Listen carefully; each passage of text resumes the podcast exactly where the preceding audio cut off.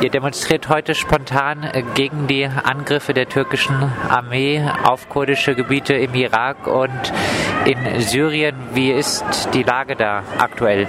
Ganz genau, wir äh, demonstrieren ganz spontan, da vergangene Nacht äh, Stützpunkte der YPG und der Yebesche in Rojava und in Schengal angegriffen wurden.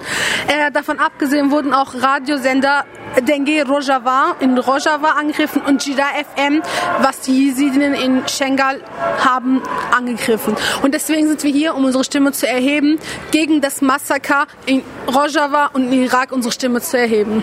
Habt ihr Kontakte nach dort? Wie geht es den äh, Menschen dort jetzt? Äh, direkt haben wir natürlich keine Kontakte dort, dass wir sagen, aber es sind natürlich alle unsere Genossen und Genossinnen. Es gibt Tote, es gibt Verletzte. Angegriffen wurde, wie gesagt, auch äh, Rojava. Das ist ein äh, wichtiges äh, Symbol. Warum? Ähm, Rojava ist eine Alternative. Eine Alternative für dieses System, wo wir gerade hier in Deutschland leben.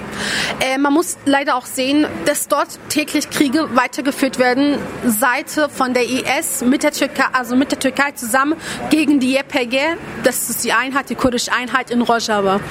Ähm, es gibt auch viele Genossinnen und Genossen, die aus Deutschland auch schon hier dorthin gegangen sind, um dort äh, den Genossen zu helfen, weil das einfach die Alternative für hier ist.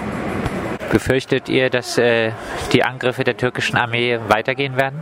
Natürlich, wird auf jeden Fall weitergehen, traurigerweise natürlich, da wir das leider sehen, dass die Türkei ein Partner der IS ist. Weil diese Angriffe sind für die IS eine Erleichterung.